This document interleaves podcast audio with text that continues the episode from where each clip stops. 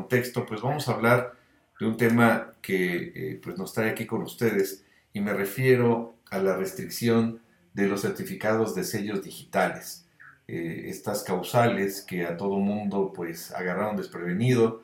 y que es importante señalar cuáles son los antecedentes, cuáles son eh, pues las distintas formas en que la autoridad ha establecido o ha regulado estas medidas restrictivas y que evidentemente, como lo hemos comentado en diversas ocasiones en distintos foros, obedece al incremento de parte de las autoridades en el tema de las facultades de gestión. Una medida que,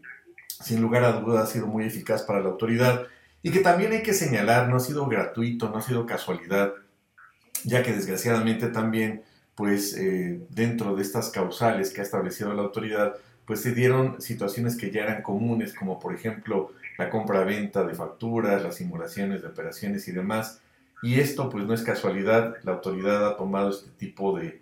eh, de determinaciones, pues también con base, si bien es cierto, en los 15 puntos de las acciones BEPS, pues también de los antecedentes que se han dado en nuestro país. Y en ese tenor hay que señalar que el artículo 17H pues ya prevenía en algún momento el tema de la cancelación y que precisamente en 2019, a finales de 2019, la Suprema Corte de Justicia emitió una tesis aislada que señalaba que la cancelación de sellos digitales era inconstitucional puesto que no le daba vista al contribuyente previa a la cancelación. En ese sentido, pues el artículo 17H eh, pues eh, establecía esas causales para que quedaran sin efecto los certificados sellos digitales y se crea a fines de 2019.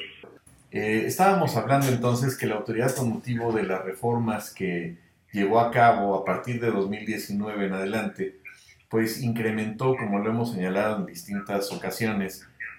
las facultades de gestión.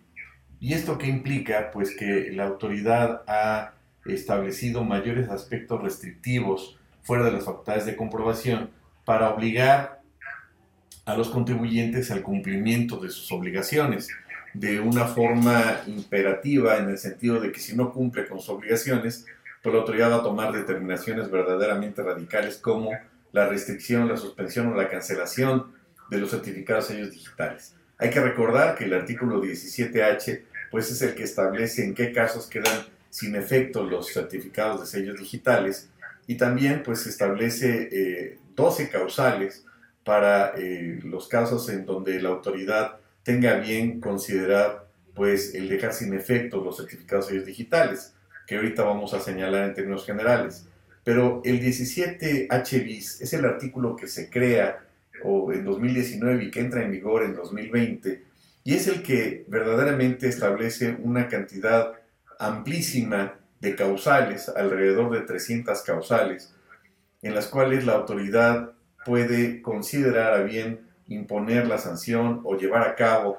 de carácter, entre comillas, temporal, la restricción de los certificados de sellos digitales, que son evidentemente pues estos instrumentos electrónicos con los cuales el contribuyente puede emitir las facturas correspondientes o los comprobantes fiscales digitales por Internet. Y al ser restringidos, es decir, al no poderlos utilizar temporal o de forma definitiva pues el contribuyente queda contra las cuerdas y pues tendría que llevar a cabo evidentemente un procedimiento de aclaración por vía de buzón tributario para cumplir con sus obligaciones fiscales que no ha cumplido o para en su caso demostrarle a las autoridades fiscales que efectivamente se ha cumplido con esa serie de obligaciones a su cargo que la autoridad le refiere o que incluso tendría los elementos de prueba para demostrar, para acreditar ante la autoridad que se trata de que ya cumplió con esas obligaciones o que desvirtúe el dicho de la autoridad. Por lo pronto, el artículo 17H del Código Fiscal establece los casos o el catálogo de casos en los cuales la autoridad puede dejar sin efectos estos certificados. ¿En qué casos procedería de acuerdo a lo expuesto por este artículo 17H? Primero, cuando el solicitante, el contribuyente, así lo solicite. Segundo, cuando eh, lo ordene una resolución de carácter judicial o administrativa, es decir, que esa resolución eh, determine que se tengan que quedar sin efectos esos certificados. Tercero, cuando fallezca la persona física titular del certificado, y en este caso señala la fracción tercera del artículo 17H, la revocación deberá solicitarse por un tercero legalmente autorizado. ¿Quiénes son los terceros legalmente autorizados? Preguntamos. Pues serían el albacea, por supuesto, si es un juicio intestamentario, o pues eh, quien haya quedado a cargo de la masa hereditaria derivado de un procedimiento eh, judicial ante una autoridad jurisdiccional. ¿Quién deberá acompañar el acta de defunción correspondiente? Entonces se tiene que acreditar cuando fallezca el titular del certificado, pues a través del documento correspondiente y que conforme a derecho tenga esas facultades, como puede ser el albacea que habíamos señalado. La fracción cuarta es cuando se disuelvan, se liquiden o se extingan las sociedades, asociaciones y demás personas morales, y en estos casos van a ser los liquidadores quienes presenten la solicitud correspondiente. Entonces, pues evidentemente el certificado de sellos digitales ya no va a utilizarse y tendrá que solicitarlo directamente el liquidador, obviamente siempre y cuando no tenga a su cargo eh, la persona moral o la sociedad que se disuelva, que se liquida o que se extinga, pues algún crédito fiscal, si no, no procedería esta solicitud, esto lo agregamos nosotros. La fracción quinta del, ciento, del 17H perdón, del Código Fiscal establece que la sociedad escindente o la sociedad fusionada, es decir, escindente es cuando una sociedad mercantil se amplía más y la sociedad fusionada es cuando de varias empresas pues se consolidan en una sola, se crea una nueva sociedad. Entonces señala que la sociedad escindente o la sociedad fusionada desaparezca con motivo de la decisión o fusión, respectivamente. Puede desaparecer o no, ese es un tema interesante que regula la Ley General de Sociedades Mercantiles. Y en el primer caso, es decir, donde la sociedad escindente pues es eh, la que lleva a cabo este procedimiento, la cancelación la podrá solicitar cualquiera de las sociedades escindidas y en el segundo, es decir, cualquiera de las sociedades creadas y en el segundo, pues la sociedad que subsista y la fracción sexta cuando transcurra el plazo de vigencia del certificado, porque tendrá evidentemente en todos los casos una, una vigencia y cada cuatro años, si no me equivoco, el contribuyente tendría que pedir esa renovación y que sirve también para que la autoridad verifique que se encuentra al día de sus obligaciones fiscales. La fracción séptima, cuando se pierda o inutilice estos certificados por daños, eh, en este caso, el medio electrónico en el que se contengan los certificados. Es decir, si el contribuyente alega que pues, no, lo, no lo respaldó y lo tenía en algún otro medio electrónico, que puede ser desde una USB hasta un disco duro o una misma computadora, pues si señala que se inutilizó por daños, que desgraciadamente llega a suceder, a nosotros nos sucedió no precisamente que se han perdido esos datos, pero sí que durante la pandemia pues hubo un cambio de, eh, de voltaje y una computadora que no tenía ese regulador de voltaje, pues se quemó literalmente el disco duro. Y eso es cierto. Eh, ahí está la moraleja que debemos de usar este, pues, reguladores de voltaje. La fracción séptima, perdón, octava, es cuando se compruebe que al momento de la expedición el certificado no cumplió con los requisitos legales, situación que no afectará a los derechos de los terceros de buena fe. También la fracción novena cuando se ponga en riesgo la confidencialidad de los datos de creación de la firma electrónica avanzada del SAT. Y esto, bueno, pues queda en discreción de la autoridad el considerar que eh, pues queda en riesgo esa confidencialidad de esos datos de la, de la FEA. Eh, la fracción décima es cuando se agote el procedimiento previsto en el artículo 17H bis del Código Fiscal y no se hayan subsanado las irregularidades detectadas o desvirtuado las causas que motivaron la restricción temporal del certificado, es decir, la fracción décima se vincula directamente con el 17H para dejar sin efectos o justificar o legitimar el dejar sin efectos el certificado de sellos digitales cuando el contribuyente pues se le haya iniciado ese procedimiento de restricción temporal. Recordemos o recordaríamos que aquí se le da un plazo para que el contribuyente lleve a cabo el procedimiento de aclaración que está contenido en las reglas de carácter general, a efecto de que pueda desvirtuar esas irregularidades o en su caso subsanar las mismas y con ello pues que quede a consideración de la autoridad que se haya acreditado, que se haya validado o no y de ello dependerá que continúe o no con la vigencia de estos certificados, que en el entendido de que la autoridad pues va a emitir unos nuevos certificados, pero queda a consideración del contribuyente el llevar a cabo este procedimiento de aclaración, que si bien es cierto, tiene eh, esta opción, a final del día es la única que tiene el contribuyente eh, previo a los medios de defensa para poder eh, llevar a cabo la aclaración pertinente. Es decir, tendría que agotar el principio de definitividad en primera instancia en el sentido de aclarar vía buzón tributario a través de lo que establecen las reglas de carácter general del procedimiento de aclaración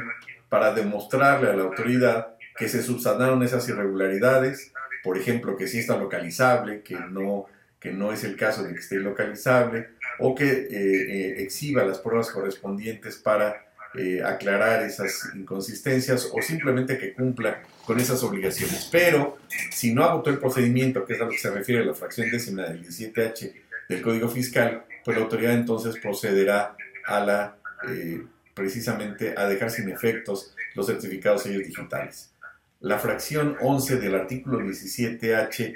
establece como causal que detecten que el contribuyente emisor de los FDIs, ojo, no desvirtuó la presunción de la inexistencia de operaciones amparadas en esos comprobantes y en consecuencia se encuentra en forma definitiva en esa situación, lo que refiere o lo que se, encuentra eh, regulado en, la, eh, en el párrafo cuarto del 69b.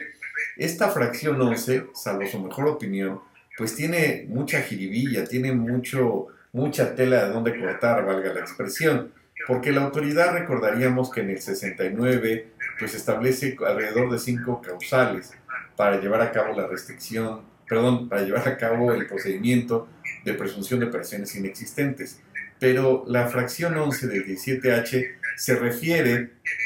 al punto en el cual la autoridad fiscal, el SAT, ha detectado que el contribuyente que emitió los FDIs, es decir,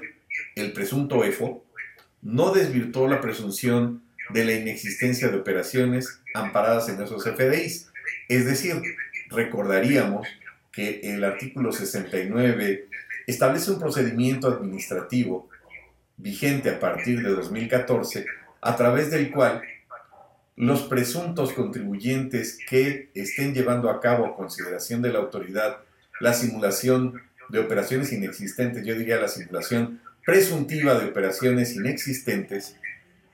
tendría entonces el plazo de 15 días más 5 días con la reforma de 2018 al, mismo artículo para poder exhibir las pruebas y desvirtuar el dicho de la autoridad, es decir, acreditar la materialidad y demostrar que efectivamente esas operaciones sí existían. Recordaríamos también que la autoridad revisa en forma retroactiva esa eh, actuación y presume, pues hasta cinco años para atrás,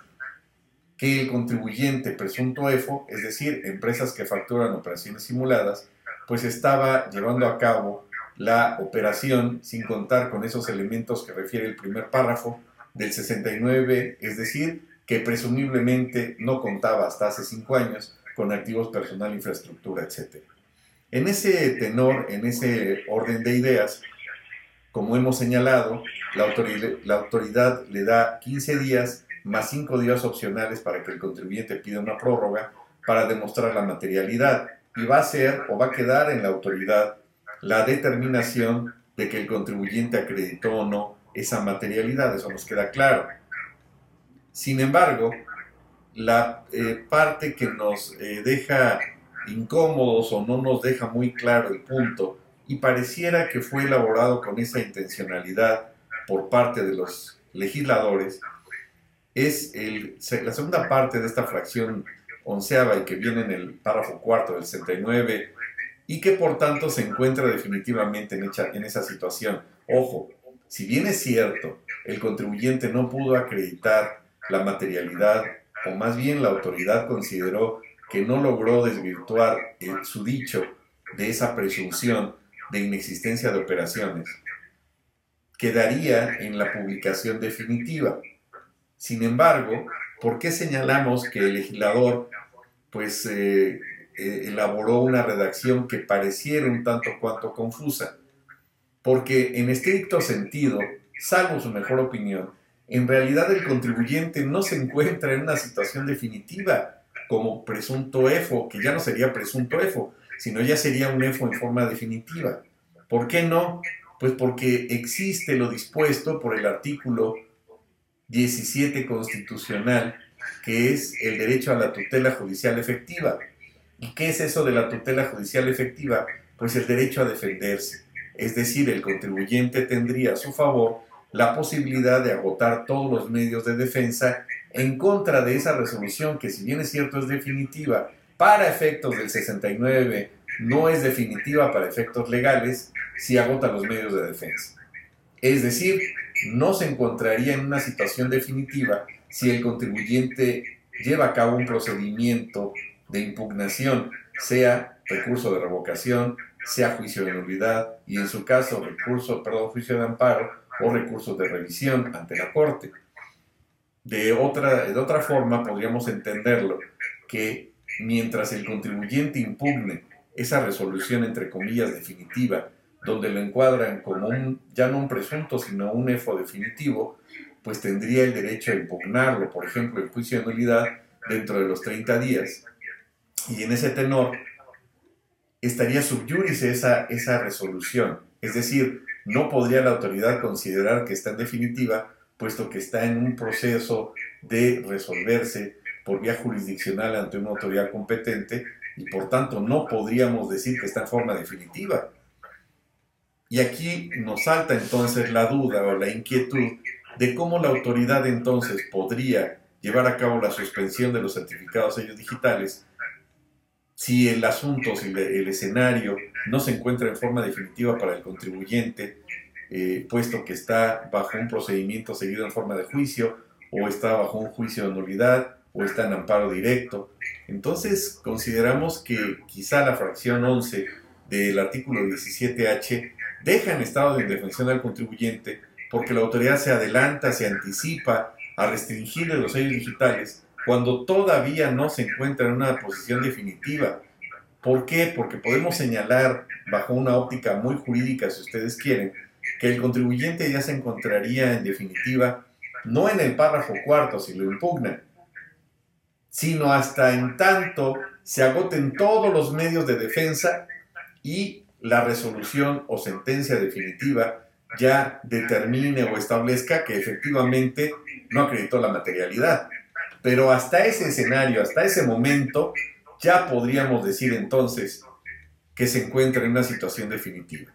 En ese contexto, tanto el 17H bis como la fracción 11 del 17H, pues se adelanta a considerar como definitiva la publicación y un 2-3 por mí y ahora sí voy a llevar a cabo la consecuencia jurídica de estar en una situación definitiva, cuando si lo impugna el contribuyente, hasta en tanto exista una sentencia, no podríamos señalar que está en una situación definitiva. Gracias a cada uno de ustedes por sus amables comentarios. Y efectivamente vemos que cuando desglosamos cada uno de estos puntos, pues salen temas interesantes. Y estábamos en la fracción 11 del artículo 17H del Código Fiscal, que refiere a los casos en donde la autoridad puede llevar a cabo esta facultad para dejar sin efecto los certificados sellos digitales y encontrábamos un mundo, valga la expresión metafórica, de eh, situaciones interesantes que nos dejan cuestionando todavía a muchos años de su creación, desde 2014 a la fecha,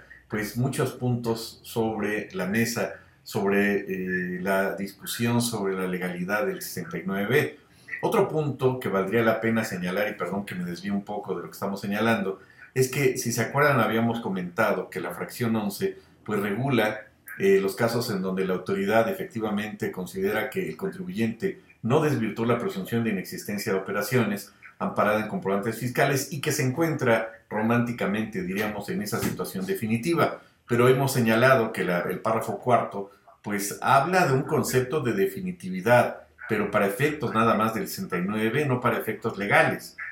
En ese contexto recordaríamos como un comentario al margen que el artículo 69 eh, nos refiere, nos establece que la primera causal por la cual se inicia el procedimiento de presunción de operaciones inexistentes es cuando la autoridad detecta que un contribuyente ha estado emitiendo comprobantes fiscales digitales sin eh, contener o sin llevar a cabo eh, o acreditar activos personal, infraestructura, etc. Y ese punto que lo hemos visto N cantidad de veces, que lo hemos leído tantas veces en el código que hasta se pone borroso el 69, tantas veces que lo hemos leído, pues encuadra algo que a veces no está a la vista y no, no lo logramos eh, percibir, valga la referencia, que en este contexto pues quizá nos faltaría más aumento en los anteojos para acabar de entender el primer párrafo. ¿Por qué? Porque es cuando la autoridad detecta que el contribuyente ha estado emitiendo comprobantes fiscales inactivos personal, infraestructura, etc. Pero ¿cómo lo va a detectar si lo va a detectar en forma retroactiva? Es decir, la autoridad, recordaríamos que con la reforma, perdón, no reforma, sino con la jurisprudencia que emite la Corte en 2019, ya le permite llevar a cabo, yo diría discutiblemente o indebidamente, las facultades de comprobación para determinar la inexistencia o no de operaciones de los actos del contribuyente. Y aquí nos deja muchos puntos, como lo había comentado, eh, al respecto. En primera instancia, la autoridad entonces va a revisar retroactivamente, es decir, cinco años para atrás al contribuyente, porque es la facultad que tiene. Sin embargo, la pregunta del millón de dólares es, ¿en qué elementos se va a basar la autoridad para determinar que hace cinco años el contribuyente no contaba con activos personal e infraestructura? Lo presume, por supuesto, pero acuérdense que el 69B nada más previene la presunción al principio. Y si el contribuyente logra desvirtuar o pretende desvirtuar a través de todas las pruebas que previene el Código Federal de Procedimientos Civiles, que es de aplicación supletoria en términos del segundo párrafo del 5 del Código Fiscal, tendría la autoridad que cumplir ahora sí con la premisa que establece ese mismo código de que el que afirma está obligado a demostrar. Es decir, tu autoridad demuéstrame por qué estás diciendo que hace cinco años, cuatro años, tres años yo no tenía activos. ¿Cómo le hiciste para saber que hace cinco años yo no tenía activos y ni siquiera llevaste a cabo una revisión eh, o una, eh, sí, una facultad para presentarse eh, en esa fecha y verificar o a través de una fe de hechos? ¿Cómo supiste? Bueno, pues es una incógnita, ¿verdad? Porque la autoridad pues va a ser juez y parte y ella es la que va a determinar ese tipo de escenarios. Entonces, vean cómo la autoridad podría retrotraerse a cinco años para atrás y decir es que hace cuatro años no tenías personal. Ah, caray, ¿y cómo lo sabes? ¿Cómo, ¿Qué elementos de prueba los tienes? Tienes más bien para, esos, eh, para esas afirmaciones. La presunción es al principio, pero no en todo el procedimiento de carácter administrativo del 69B. La presunción únicamente se va a utilizar al principio del procedimiento administrativo, no a lo largo del procedimiento de presunción de operaciones inexistentes. No hay que perder de vista eso. Entonces, si la autoridad sigue argumentando, señalando que hace cuatro años o cinco años no tenían esos activos personal e infraestructura, tendría que demostrarlo. Pero bueno, era un comentario al margen, perdón que me haya salido del tema, la fracción 12 del 17H establece cuando la autoridad detecte que se trata de contribuyentes que no desvirtuaron la presunción de transmitir, transmitir indebidamente pérdidas fiscales y por tanto se encuentran en el listado a que se refiere el noveno párrafo del 69 bis de este código. Es decir, la autoridad ya había detectado que era una práctica desafortunadamente común en muchos contribuyentes, porque también no podríamos decir que todos los contribuyentes son blancas palomitas y cumplen con todas sus obligaciones y no simulan. Y bueno, también una de las prácticas que, malas prácticas que han llevado a cabo algunos contribuyentes y también por eso ya la autoridad parte de esa generalidad y de incluso privar al contribuyente del principio de inocencia, pues eh, la transmisión de pérdidas fiscales. Y esto lo establece ese procedimiento administrativo que también que regula el 69 bis y que, si no me equivoco, también se implementó en 2014, como ustedes recordarán, en el Código Fiscal, y, e implica más bien que cuando el contribuyente siga transmitiendo más de tres ejercicios fiscales, periodos fiscales, pues la autoridad ya podría iniciar este procedimiento para considerar que el contribuyente está transmitiendo en forma indebida pérdidas fiscales, con todo lo que esto puede llegar a implicar. Vean qué interesante. También, eh, eh, a final de cuentas, en el eh, segundo párrafo del artículo 60, perdón, 17H del Código Fiscal refiere que el SAT puede cancelar sus propios certificados o sellos o firmas digitales cuando se den hipótesis semejantes, análogas a las previstas en la fracción 7 y 9 del artículo que acabamos de señalar. y la fracción 7 es cuando se pierdan o inutilicen por daños el medio electrónico que contenga eh, estos certificados y la fracción 9 es cuando se ponga en riesgo la confidencialidad de los datos de creación de firma electrónica avanzada. Suponemos o pensamos que ahí es una atribución que tiene el SAT discrecional y cuando quizá el contribuyente exhiba públicamente esta información o cuando se haya filtrado esa información. Pero bueno, como deja abierta esta posibilidad, pues a final del día, eh, al hablar de hipótesis análogas, bueno, pues la autoridad nos da un catálogo imaginario amplísimo y ella va a ser la que va a determinar cuál es esa hipótesis análoga que por supuesto no le priva en absoluto de que justifique esa suspensión fundando y motivando debidamente esa causal. También es importante eh, señalar que dentro del de el tercero, cuarto, el sexto párrafo del 17H establece que los contribuyentes a quienes se les haya dejado sin efectos el certificado de sello digital pueden llevar a cabo el procedimiento que a través de reglas de carácter general establezca el SAT con la finalidad de subsanar esas irregularidades detectadas en el cual podrán aportar las pruebas que a su derecho convenga. Eso suena bastante bien suena muy claro. Desafortunadamente, si el contribuyente quisiera aportar 500 hojas, 600 hojas de pruebas, no sé, honestamente, si la plataforma del SAT para efectos de buzón tributario realmente tenga esa capacidad para contener esa información. Y si no lo tiene, entonces quizá nada limitaría en términos del artículo octavo constitucional al contribuyente de presentarlo en papel, derecho de petición, argumentando y señalando que efectivamente pues el buzón no le permite eh, eh, contener o guardar esa información para efectos de las pruebas y en su caso establece este párrafo obtener un nuevo certificado. Y en su caso, es decir, no le garantiza nada, tal vez te pueda dar un nuevo certificado. También la autoridad fiscal dará a conocer la resolución de ese procedimiento vía buzón en un plazo máximo de 10 días que cuentan a partir del día siguiente en que se reciba esa solicitud. Pero llegando al punto que nos trae aquí con ustedes y que por supuesto va a implicar otro, otro programa para ampliar más los puntos, eh, pues llegamos al tema verdaderamente complejo de esta facultad de gestión a través de la cual, sin exagerar, la autoridad de una forma exacerbada ha determinado, ha establecido alrededor, sin exagerar, de 300 causales para que el contribuyente pueda pues, ser restringido en eh, los certificados de sellos digitales para la expedición de estos famosos CFDIs. Evidentemente, este artículo que se crea con motivo de la tesis que comentábamos al principio de este programa,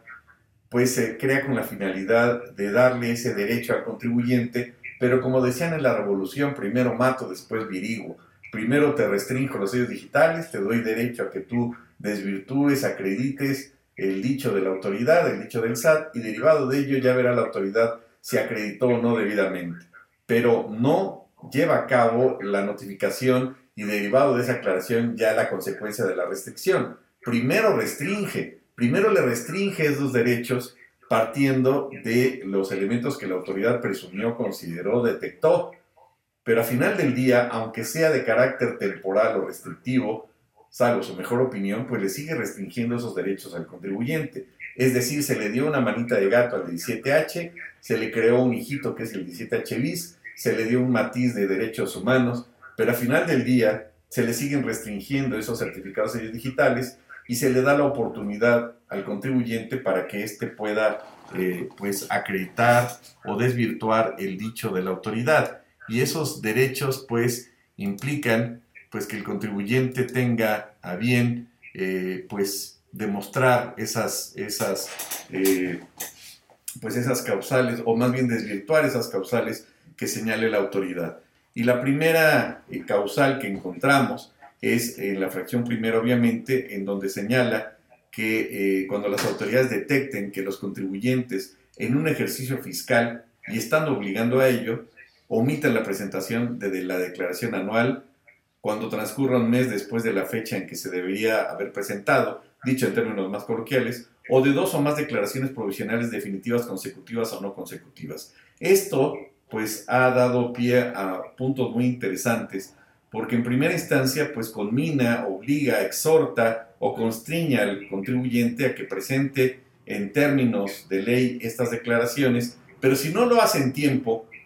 es causal suficiente para que le restrinja temporalmente los certificados digitales. ¿Qué tendría que hacer el contribuyente? ¿Podría ir ante la PRODECON? Claro. ¿Podría presentarlo vía buzón tributario? También. Pero tendría que demostrar que pagó, eh, que eh, sí lo hizo en forma extemporánea, pero que eh, lo pagó. Pero aquí nos surge una, un tema verdaderamente complejo, que es lo que regula el artículo 73 del Código Fiscal. Es decir, recuerden que el contribuyente pues tiene ese derecho que previene el artículo 73 de lo que todavía está vigente y se le conoce como pago espontáneo. ¿Qué significa? Que sin que exista requerimiento o que le haya advertido con antelación la autoridad fiscal al contribuyente en el pago de contribuciones, que puede ser desde una facultad de gestión, desde incluso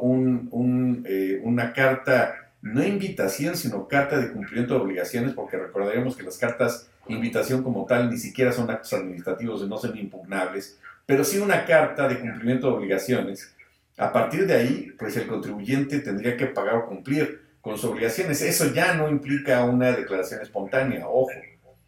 Si la autoridad no ha advertido el incumplimiento de obligaciones, en términos del 73, el contribuyente podría pagar sus obligaciones y la autoridad no podría ni multarlo porque cumplió con ese requisito. Pero resulta que hoy por hoy, desafortunadamente,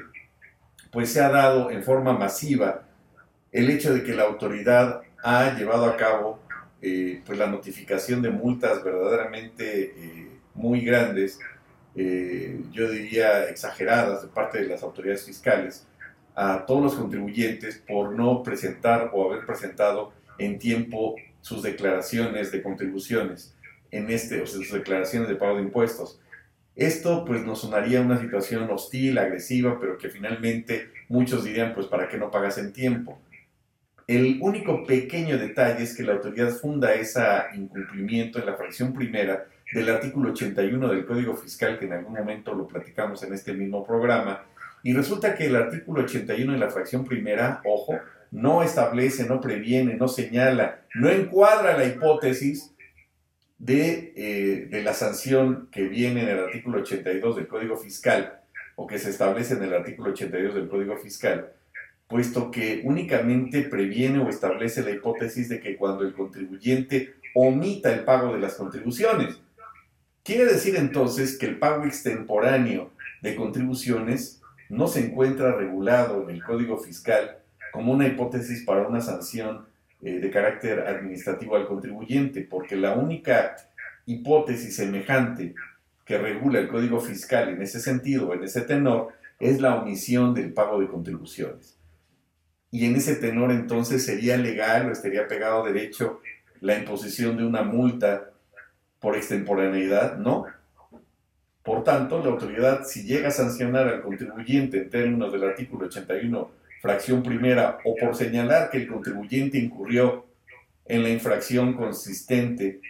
en eh, el pago extemporáneo de contribuciones en términos de la fracción primera del 81 del Código Fiscal, pues estaría extralimitando y estaría llevando a cabo un abuso de ley, puesto que esa hipótesis al día de hoy no existe. Y atendiendo al principio de legalidad, la autoridad no puede llevar a cabo aquellos actos, sino aquellos que la ley le prevé. Y en ese sentido, pues eh, obedece a esta regla de que la autoridad únicamente puede llevar a cabo los actos que la ley le prevé, es decir, atendiendo al principio de supremacía de ley. En consecuencia, el contribuyente puede llevar a cabo todo lo que no le está prohibido y la autoridad solamente aquello que le está permitido. En conclusión, pues la multa, sanción, infracción o hipótesis que pretende regular la autoridad en el artículo 81, fracción primera, no se refiere o no establece o no regula el tema de el pago extemporáneo de contribuciones como una sanción. Ahora sí, en los mismos términos de la autoridad, pues hay una inexistencia de la hipótesis legal que la autoridad está sancionando. Y eso es impugnable, claro. Eso viola el principio de legalidad, sí. Viola el principio de certeza jurídica, claro. Y es impugnable dentro de los 30 días vía juicio de nulidad que inexorablemente el contribuyente tendría que garantizar, puesto que de lo contrario, independientemente de que sea ilegal y demás, recuerden que el artículo 68 del Código Fiscal establece que todos los actos de la autoridad fiscal son legales a lo prueba en contrario. Pero entre que acredita la ilegalidad del contribuyente, por supuesto, pues tendría que acreditar, que garantizar, perdón, esa, ese crédito fiscal. En ese sentido, entonces, si el contribuyente eh, pues presenta un mes posterior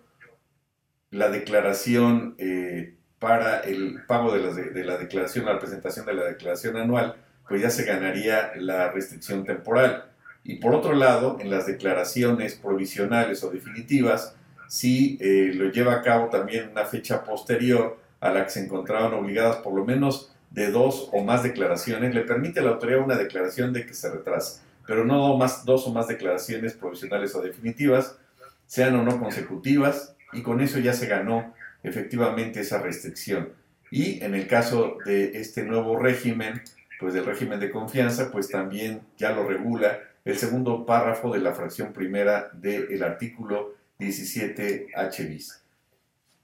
La fracción segunda de este artículo en comento establece que será causal para la restricción temporal de los certificados de sellos digitales, eh, pues cuando durante el procedimiento administrativo de ejecución no localicen al contribuyente o este desaparezca. Vean qué terrible está este escenario. Este punto que implica un tema eh, de carácter administrativo se puede convertir en términos del 110 fracción quinta en un delito. Y esto tiene muchísimo que ver en dos sentidos. Primero, que el contribuyente, salvo su mejor opinión, deba tener establecido desde hace mucho tiempo un protocolo para atender debidamente a la autoridad y evitar que ésta, en términos del 27, cuando verifique el domicilio del contribuyente, pueda advertir, considerar, presumir que no cumple con los requisitos del artículo 10, es decir, cuando la autoridad verifique el domicilio fiscal. Recuerden que en 2020 se reformó el artículo 27 del Código Fiscal y la autoridad pues ya podría presumir la ilocalización en términos de que no cumple con el artículo 10 del Código Fiscal. Quiere decir que la autoridad podría pedirle pues sí su identificación, si es persona moral, su eh, representación legal, el, que lo acredite a través de la escritura pública correspondiente y demás, pero sí tendría que tener los contratos, si es a partir de 2019 en adelante el contrato de arrendamiento, la fecha cierta. Sería ilegal, ¿no? Tiene ese derecho a pedirlo y si el contribuyente no ha advertido la obligación de cumplir con esos requisitos,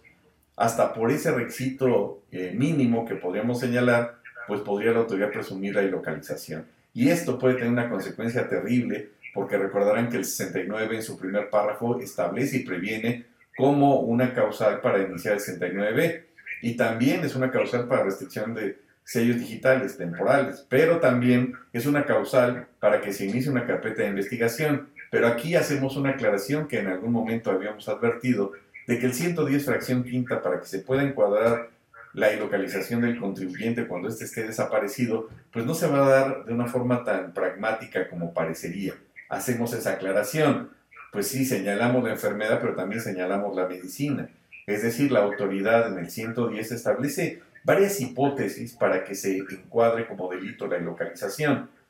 Y esto quiere decir que el 110 únicamente previene que se va a poder iniciar o se va a dar más bien ese supuesto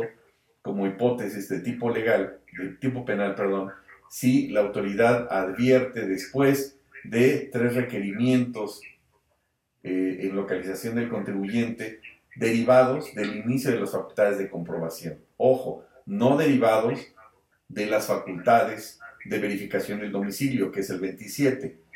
Quiere decir que únicamente va a poderse llevar a cabo el inicio de la carpeta de investigación cuando la autoridad vaya a iniciar o las facultades de comprobación o el procedimiento administrativo de ejecución, pero no por el 27. La autoridad fiscal entonces no podría iniciar la carpeta de investigación con motivo de la verificación del domicilio fiscal por ilocalizable, sino el 110, y así lo previene el 110, únicamente con motivo del inicio de las facultades de comprobación, le va a notificar la orden de visita y no lo encuentra. Le va a notificar la revisión eh, de gabinete y no lo encuentra, en esos casos, vía electrónica, revisión electrónica, pues siempre lo va a encontrar. Pero no puede justificar la autoridad en términos del 110 el inicio de una carpeta de investigación cuando la presunta ilocalización la advierta a la autoridad por la revisión del domicilio fiscal en términos del 27, no, porque el 110 solamente establece esas causales que acabamos de señalar y que haya requerido al contribuyente por lo menos en tres ocasiones durante un ejercicio fiscal. Vean entonces que el candado para la autoridad pues sí lo determina el 110 y no sería entonces por una mera ilocalización. Además de que recordaríamos que si el contribuyente presuntamente está ilocalizable, la autoridad tendría entonces que cumplir con la fracción tercera del 134 y notificarlo por edictos, perdón, por estrados. Y en ese sentido, pues tendría que demostrar la autoridad que lo notificó por, por estrados y si no lo logra, pues habría otro, otro vicio. Pero bueno, el hecho de que el contribuyente esté desaparecido, pues no es nada más por la inventiva del notificador, sino tendría incluso hasta la opción de notificarle al vecino para que a su vez le advierta o le notifique al contribuyente. Pero ha establecido la Corte, la Suprema Corte de Justicia de la Nación, de que el hecho de que un inmueble esté cerrado no significa que el contribuyente esté localizable. Vean qué interesante.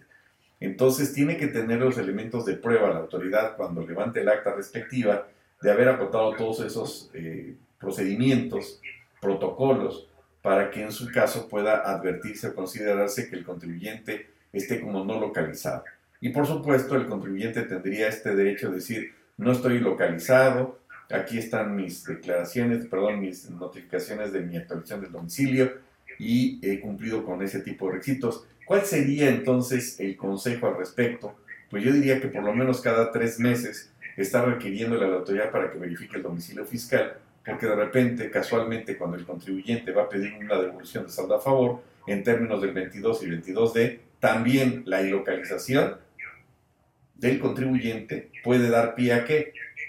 Pues a que no le devuelvan ningún saldo a favor y que pierda ese derecho. Y se han dado casos en donde desafortunadamente pues la autoridad lo verifica. Pero viene otro punto en contra. Recordarían que el 27, apartado C del Código Fiscal, ya previene y regula la famosa geolocalización o georreferenciación. Y además, en la última reforma, si no me equivoco, me equivoco 2022, establece que la autoridad podrá utilizar medios electrónicos para la localización del contribuyente. Y ustedes pensarán robots o van a utilizar drones, que finalmente son robots,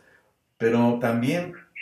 lo que no está prohibido está permitido. Y si el código refiere que por vía electrónica, pues entonces, ¿qué le impediría a la autoridad verificar el domicilio del contribuyente vía Google o Google Maps? Lo podría hacer, sí. ¿Y qué tal si en ese local comercial antes había una taquería, hace cinco años, Google Maps no está actualizado y ahora está el despacho de contadores? ¿Y qué va a decir la autoridad? Pues no está localizable, punto. ¿Y nos va a notificar al respecto? No solamente la restricción temporal. Vean entonces que desgraciadamente también el 27 pues pone o puede poner contra la pared al contribuyente ya que previene que la autoridad va a poder verificar el domicilio por otros medios electrónicos, incluso satelitales. Y bueno, pues ahí se los dejo en la mesa porque sí es un tema verdaderamente delicado y que con motivo de ese malentendido o esa eh, regulación, pues la autoridad nada más ni nada menos podría llevar a cabo la restricción temporal de certificados digitales. Por eso, pues esa sugerencia no prevista, dicen que los consejos no pedidos son los peores, pero yo diría que por lo menos cada tres meses pedirle a la autoridad eh, que verifique el domicilio fiscal del contribuyente para evitar sorpresas. En caso de que un contribuyente le pida a la autoridad la verificación del domicilio y ésta no lo practique porque no tiene personal, porque no se ha dado tiempo, porque quiere que espere a que se resuelva por el tiempo a través de la negativa ficta, pues que le impediría el derecho de petición, artículo octavo constitucional, yo te lo solicité, no me contestaste, me voy al amparo y en tres días la autoridad tendría que cumplir. ¿Por qué no lo hace el contribuyente? Pues porque no ha hecho o no ha llevado a cabo esa práctica del ejercicio de sus derechos, que finalmente el derecho de petición, ojo, es un derecho fundamental y al ser un derecho fundamental, es decir, un derecho humano constitucionalizado, también es un derecho humano. Y finalmente, hablaremos de la fracción tercera del 17H bis, que eh, procederá o que implica que la restricción temporal de certificados digitales procedería en el ejercicio de sus facultades, es decir, visita domiciliaria, revisión de gabinete, revisión electrónica, cuando detecten que el contribuyente no puede ser localizado en su domicilio fiscal, desaparezca durante el procedimiento, desocupe su domicilio fiscal sin presentar el aviso de cambio del RFC, se ignore su domicilio o bien dentro de dicho ejercicio de facultades se tenga conocimiento que los comprobantes fiscales fueron utilizados para amparar operaciones eh, inexistentes, simuladas o ilícitas. Bueno, esta fracción tercera contiene muchísimas causales. Primero, que el contribuyente no puede ser localizado. Segundo, que el contribuyente desaparezca del domicilio fiscal eh, durante las facultades de comprobación. Obviamente desocupe su domicilio fiscal y no le haya advertido, no le haya avisado, no le haya informado a la autoridad fiscal el cambio del domicilio que tiene en el RFC, o también cuando la autoridad ignore el domicilio del contribuyente, aun cuando recordaríamos que en materia de personas físicas puede ser su domicilio y su casa habitación, o bien, y esto también lo informa eh, la Comisión Nacional Bancaria, o bien dentro del ejercicio de las facultades de visita domiciliaria, revisión de gabinete, revisión electrónica, la autoridad, fíjense qué bonito lo dice, tenga conocimiento de que los FDIs fueron utilizados para amparar operaciones inexistentes. Creo que esta redacción está muy ambigua, porque la autoridad eh, legislativa establece que la autoridad, eh, la autoridad fiscal, dentro del ejercicio de las facultades de comprobación, se entera que el contribuyente revisado, visitado, pues ha emitido CFDIs que se utilizaron para amparar operaciones inexistentes. Y aquí nos surge la duda, ¿cómo se entera la autoridad del tercero colaborador? ¿Cómo se entera la autoridad porque lo está advirtiendo en la revisión electrónica, o perdón, en la revisión electrónica o en la visita domiciliaria, en la revisión de gabinete? ¿Cómo se enteró la autoridad? Porque ya se publicó la publicación provisional o la definitiva, o porque ya hay una sentencia. Eh, si se fijan, pues no hay eh, una debida redacción que nos aclare y por tanto el universo para que la autoridad considere que detectó que el contribuyente eh, se encuentra en ese escenario, es decir, que ha emitido comprobantes fiscales esas operaciones, pues lo deja como muy abierta la puerta del zaguán y deja una interpretación, pues sí, muy del lado de la autoridad para que presuma que con esa causa es suficiente para la restricción. Claro que en todos los casos en donde restrinja temporalmente tiene que motivar debidamente y ahí tendría que señalar esa debida motivación. Y finalmente, la fracción tercera, perdón, el segundo párrafo, la fracción eh, tercera, establece que de igual forma se detecte que el contribuyente actualizó la comisión de una o más de las conductas que previene el 85, fracción primera del Código Fiscal, y solo será aplicable una vez que las autoridades le hayan notificado al contribuyente previamente la multa por reincidencia, es decir, tendría que encuadrar en cualquiera de las causales del 85, pero que sea la segunda ocasión y que la otra ya la haya multado. Entonces vean que eh, pues las eh, causales son amplísimas y por eso en algún momento de ociosidad intelectual pues nos dimos a la tarea de desglosar cada uno de estos puntos y efectivamente son más de 300 causales y como ya habrán visto pues son amplísimas y parece una situación hostil contra el contribuyente, pero que a final del día pues existen medios de defensa que veremos con todo gusto en la siguiente sesión. Antes, en el siguiente programa, antes de despedirme, recordaríamos que nos ponemos a sus órdenes en nuestras redes sociales, www.juanraulopezvilla.com, en Spotify, Defensa Fiscal Definitiva, en Facebook me pueden localizar como Juan Raúl López Villa. Muchas gracias por su amable atención y también hay que recordar que también tenemos nuestro canal de YouTube en donde nos pueden localizar como Juan Raúl López Villa. Muchas gracias y cuídense mucho.